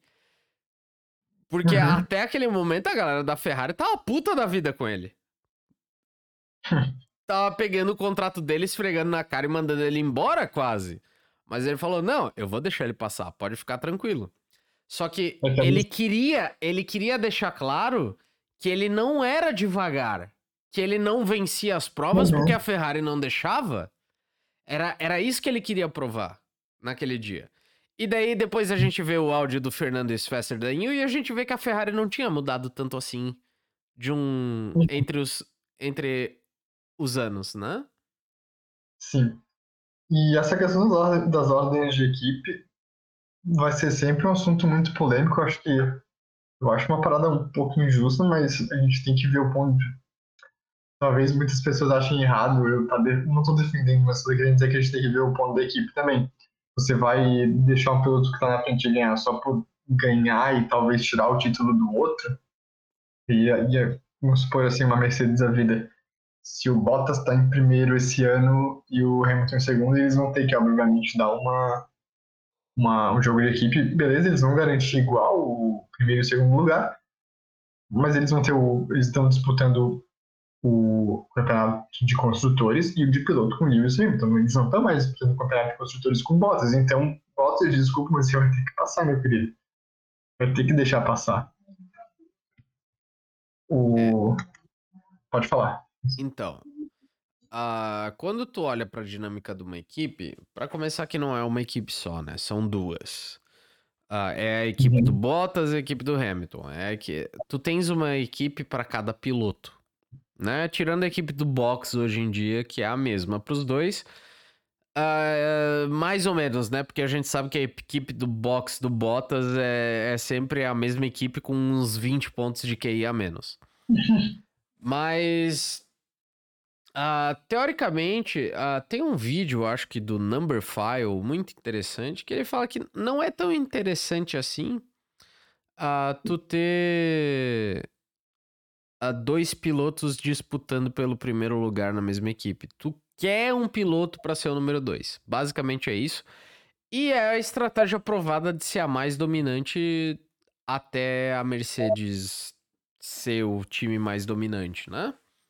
Porque até uh, um pouco depois da era de Schumacher e Barrichello, que foi a dupla de Fórmula 1 mais bem sucedida da história, uhum. uh, sempre foi assim, né? É, a gente tem o um piloto número 1 um e a gente tem o um piloto número 2. Eu acho que esse é o caminho talvez racional e é o caminho que os engenheiros tenham achado, vendo a distribuição de pontos e vendo uh, que só existe a melhor estratégia de pitch, e se tu usar na, as duas melhores estratégias para os teus dois pilotos, tu vai terminar em primeiro e terceiro, e não em primeiro e segundo. Uh,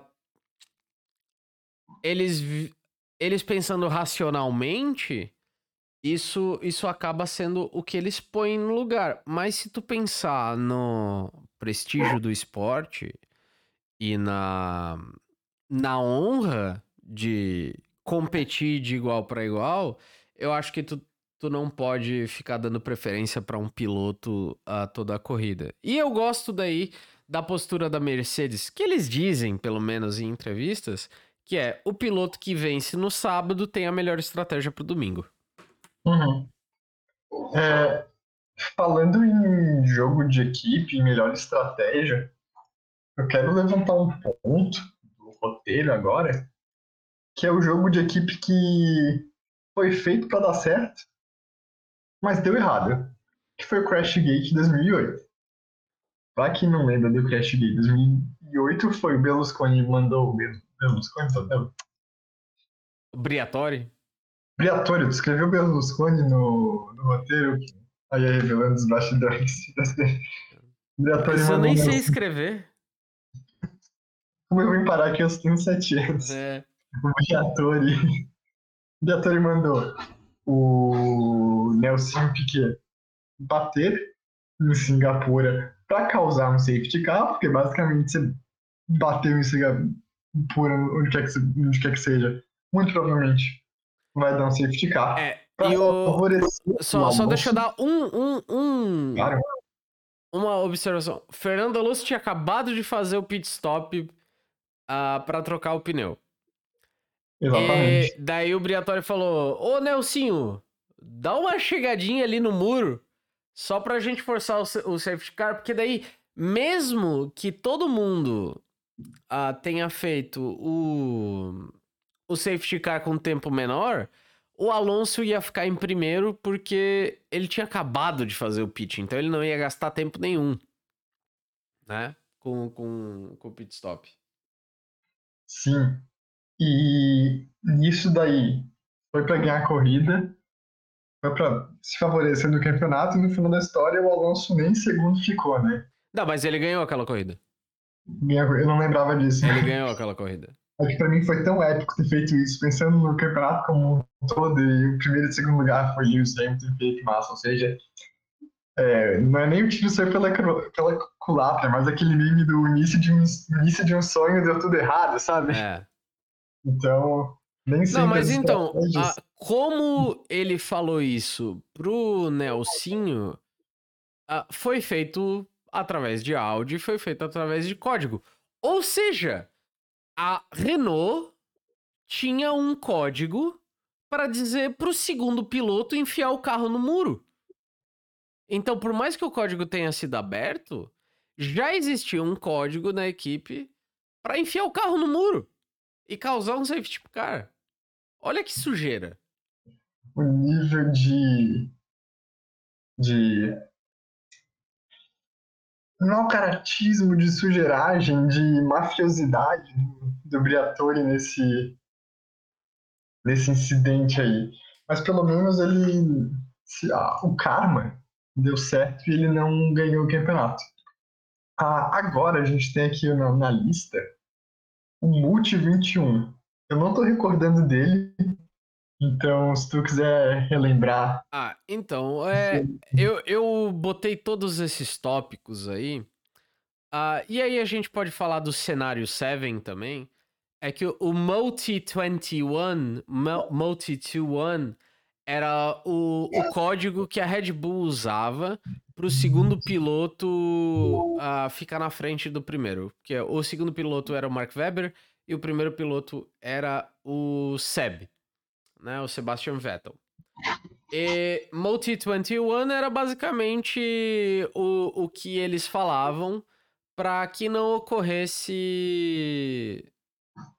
não ocorresse a ultrapassagem do carro 1 pelo carro 2 por estratégia de equipe e tal. Uh, no caso do Multi 21, foi uma que foi o rádio uh, para pro ao vivo e o Seb passou o Mark Webber. Ele, ele tocou o foda-se pro Multi 21, ele venceu a corrida e foi campeão por causa é. dessa corrida que ele passou o, o Mark Webber. E os cenários. Uh, é mais um exemplo de código que se usa, né? Eles fazem, olha, a gente tem esse cenário que, ah, por causa de algum pit stop, de alguma coisa, a gente não sabe, porque eles combinam isso antes da corrida, né? Uhum. E tem o Multi 21, em que a gente vai fazer um multipódio com o, corredor 2 em primeiro e o corredor 1 um em segundo. Talvez seja a minha interpretação das coisas. E daí a gente tem a discussão dos cenários, né? Que muito, muitas vezes a gente tá ouvindo o rádio e ouve, ah, cenário 1, ou estratégia A. Uh, e tem o cenário 7, que era no ano passado, era quando o, o Last Lap Lando, ele, ele ligava o, o modo do motor mais foda para fazer a volta mais rápida e a gente viu o Lando ganhar bastante ponto na, nas primeiras corridas com o tal do cenário 7.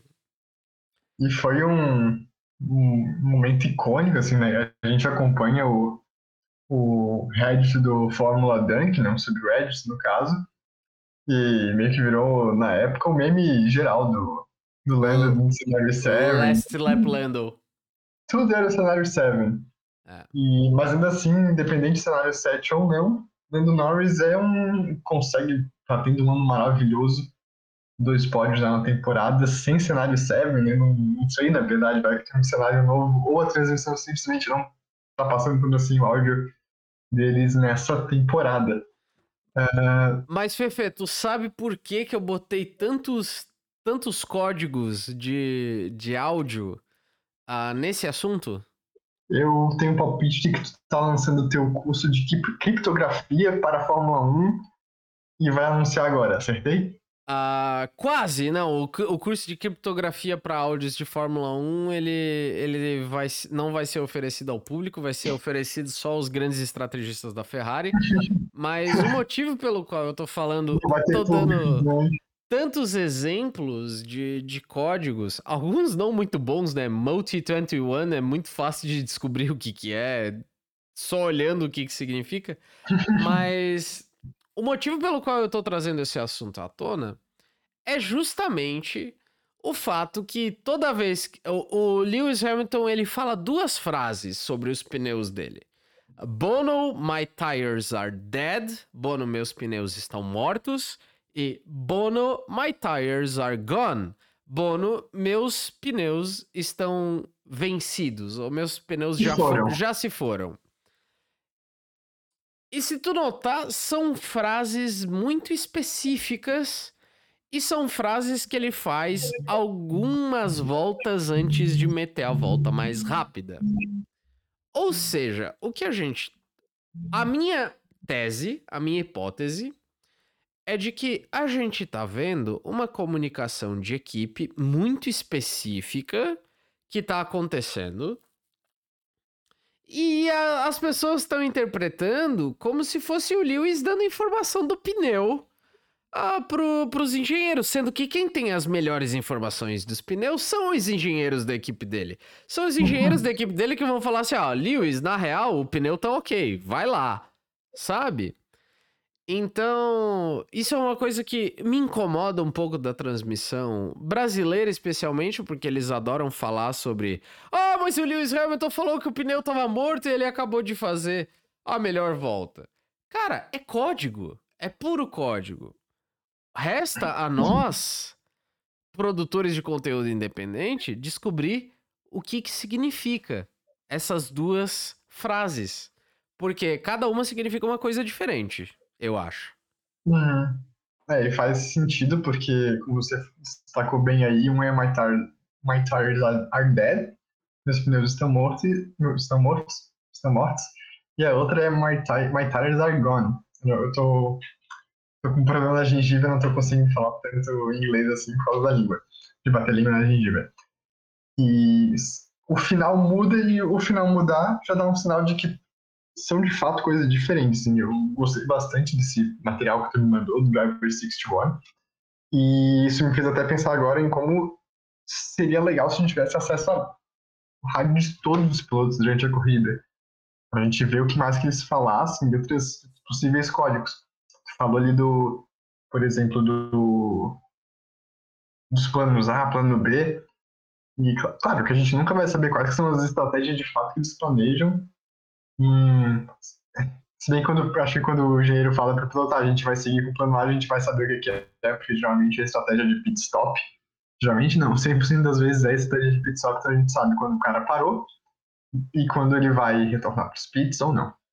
Agora, o plano B a gente não tem tanta certeza assim, porque geralmente ele não vai acontecer tão facilmente. Cara, mas sabe, o que, que eu gosto dessa, dessa, dessa comunicação do, do Lewis sobre os pneus dele?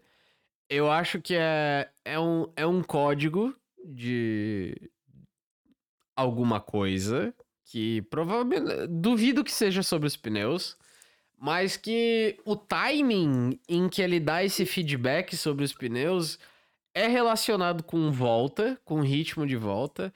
Uhum. E, e eu acho que demorou muito tempo para as pessoas se tocarem que é código. E que algumas corridas foram vencidas só nesse pega-ratão que ele mandou. Porque tem os caras da, da Red Bull ficam ligados ali no áudio da Mercedes. Porque, cara, uma coisa que sempre me incomodou é que. Se lembra aqueles pit stops fakes da, da Mercedes? Sim, eu acho, eu acho muito tosco.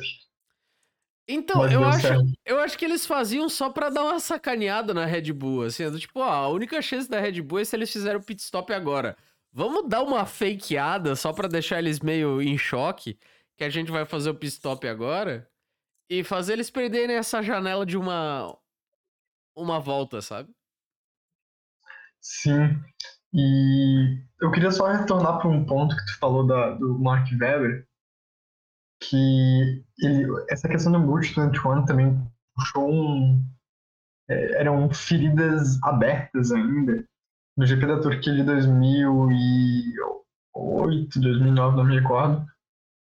Os dois se bateram quando o Vettel estava na Toro Rosso, justamente porque o Vettel tentou ultrapassar o Mark e os dois acabaram perdendo a corrida.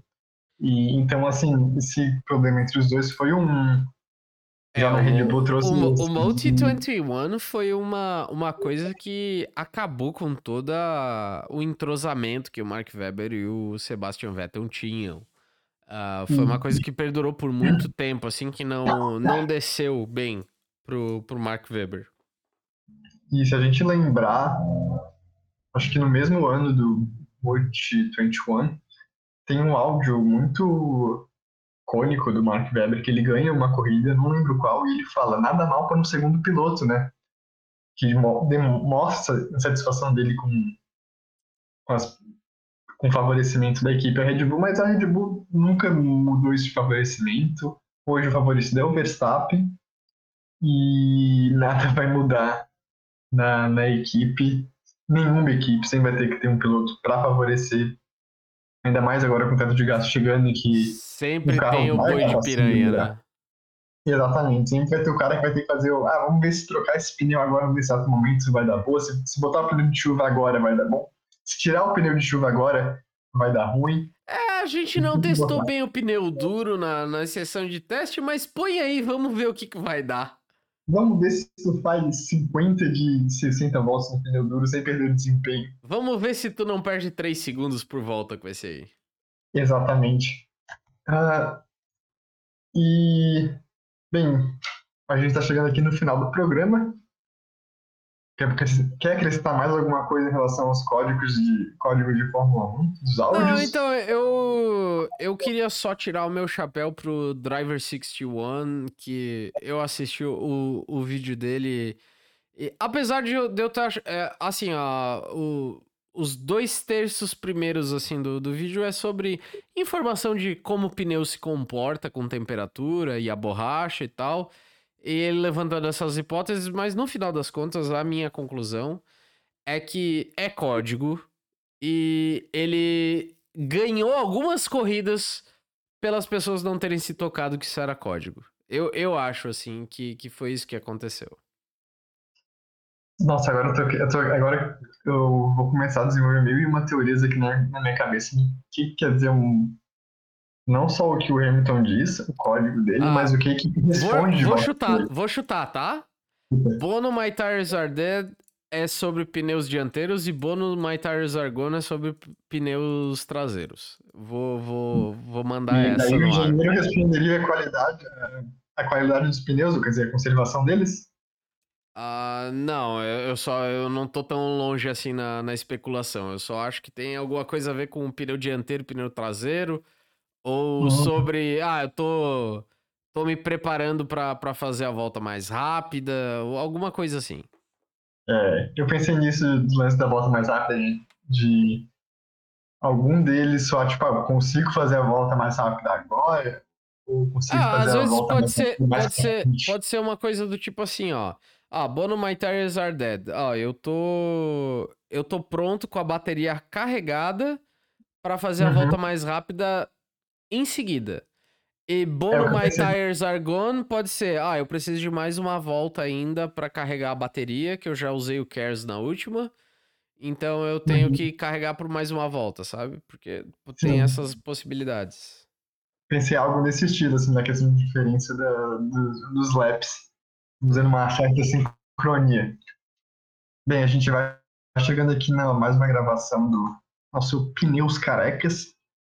Hoje uma gravação especial como fizemos de noite.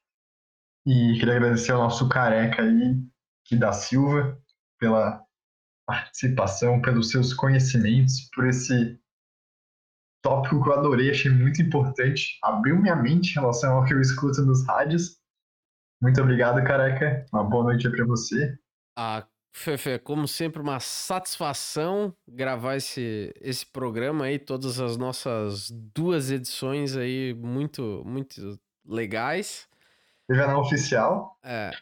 Eu, eu queria fechar o programa agradecendo ao nosso, nosso grande público, grandioso aí, que mantém a gente trabalhando. E para pedir para quem estiver ouvindo, deixar seu like, se inscrever, ativar as notificações e comentar uh, sobre o que, que acha que significa os, os áudios do, do Lewis Hamilton sobre os pneus dele. Eu acho que é um, é um assunto que tem muito pano para manga aí ainda. E eu deixo no final o meu beijo do careca aí para todo mundo que tá ouvindo. E também quero deixar meu abraço, meu beijo, meu carinho para todos vocês que nos escutam, que nos ajudam a fazer esse podcast aí. E estamos sofrendo horrores. Valeu pelo salário de 15 mil no mês, Guilherme. E uma boa noite a todos, uma boa tarde, bom dia, dependente do horário que você está, dependendo do horário que você está ouvindo. E até a próxima.